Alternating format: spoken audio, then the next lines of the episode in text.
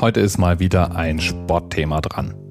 Es geht um den Haus- und Hofsport der Amerikaner, Baseball.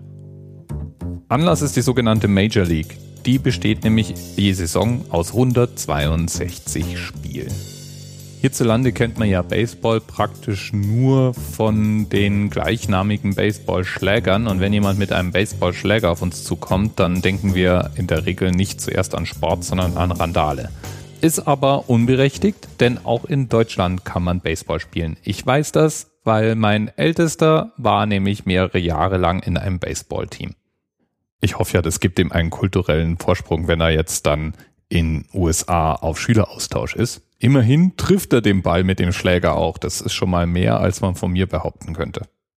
Ich selbst bin einmal in den USA in ein Baseballspiel gegangen und habe mir das mit amerikanischen Freunden zusammen angeschaut. Die waren auch völlig aus dem Häuschen begeistert und ich habe mich zu Tode gelangweilt. Gefühlt ging immer dann vorne auf dem Spielfeld was ab, wenn ich gerade nicht hingeschaut habe.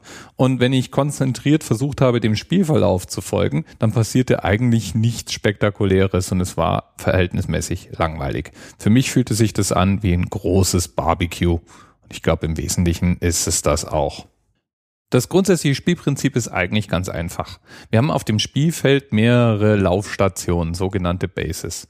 Wir haben eine Wurfstelle, an der jemand steht und einen Ball wirft. Und den wirft er auf die Ecke des Spielfelds zu, in dem ein Schläger steht. Also nicht jemand, der einen verprügeln will, sondern ein Typ mit Baseballschläger in der Hand, der sogenannte Batter.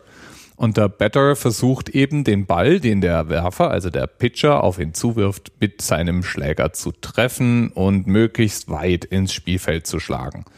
Immer wenn er ihn abgeschlagen hat, darf er loslaufen und darf laufen, solange dieser Ball nicht an eine der Stationen, den sogenannten Bases, angekommen ist. Die gegnerische Mannschaft nun muss diesen Ball nicht nur fangen, sondern eben auch zu diesen Bases spielen. Und wenn man den Ball so weit weggeschlagen hat, dass man gemütlich einmal ums komplette Spielfeld laufen kann, dann hat man einen sogenannten Home Run geschlagen. Und hier endet auch mein Baseballwissen in etwa. Und das ist völlig sträflich und völlig ungenügend, denn es gibt ja so viele Regeln, die man sich da auch noch zusätzlich überlegen kann und Fachbegriffe. Ein Popfly ist zum Beispiel ein Ball, den man so geschlagen hat, dass er senkrecht in die Höhe geht. Und wann man nun genau aus ist und wann nicht und wie weit man laufen darf und wie nicht, ist auch nicht immer so ganz klar, wenn man wie ich laienhaft auf das Spielfeld schaut. Das Spiel selbst gibt es schon etwas länger, aber nicht annähernd so lang wie zum Beispiel Fußball. Der erste dokumentiert gegründete Verein in den USA waren die New York Knickerbockers, die 1845 ihren Betrieb aufnahmen. Das erste Profiteam der Geschichte waren die Cincinnati Red Stockings. Die heißen heute noch Cincinnati Reds und die wurden am 1. Juni 1869 gegründet. In New York wurde 1876 die National League von den Teams aus Cincinnati, Chicago, Boston, St. Louis, Hartford, Louisville, New York und Philadelphia begründet. Wie alle wirklich bedeutenden Ballsportarten hat auch das Baseball Wurzeln in Großbritannien. In England ist das Spiel erstmals 1744 erwähnt und war wahrscheinlich so ähnlich wie Cricket. Und sogar in Deutschland gibt es Quellen, die den Anfang des Spiels ins Jahr 1796, also fast 50 Jahre bevor der erste Verein in den USA gegründet wurde, erwähnen.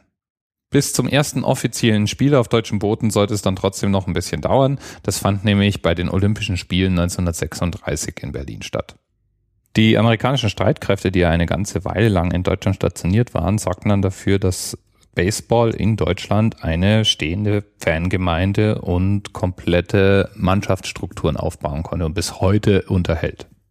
Wir spielen allerdings in keiner nennenswerten Liga irgendeine nennenswerte Rolle. Baseball ist fest in amerikanischer Hand. So wundert es dann auch nicht, dass alle Rekorde und äh, Fun Facts, die man im Netz so findet, natürlich dann eigentlich US-Rekorde und US-Fun Facts sind. So zum Beispiel die Anekdote, dass die High-Five-Geste, also das sich gegenseitig abklatschen bei Erfolgen zum Beispiel, von Glenn Burke, einem Major League Baseball Player, erfunden sein sollte. Und dann gibt's natürlich auch einige Kuriositäten. Zum Beispiel weiß man von Charlie Sheen, dass er einmal 2615 Tickets zu einem Major League Baseball Game gekauft hat, sodass er möglichst hohe Chancen hatte, einen Home Run Ball zu fangen.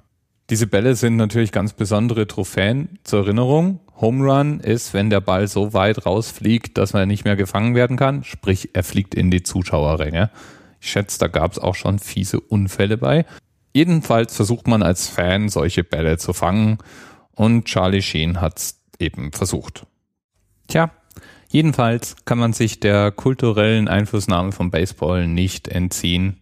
Baseball-Cappies, Baseballschläger, High Fives und angeblich, auch wenn das inzwischen als ein Urban Myth entzaubert wurde, soll sogar der Hotdog seine Wurzeln im Baseballspiel haben. Auf jeden Fall dürfte der Hotdog das meist gegessene Lebensmittel auf Baseballspielen sein und das ist jetzt mal good enough for me. Bis bald. TMRS 10, 9, 8. The experience of 47 individual medical officers. Was hier über die Geheimzahl der Illuminaten steht. Und die 23. Und die 5. Wieso die 5?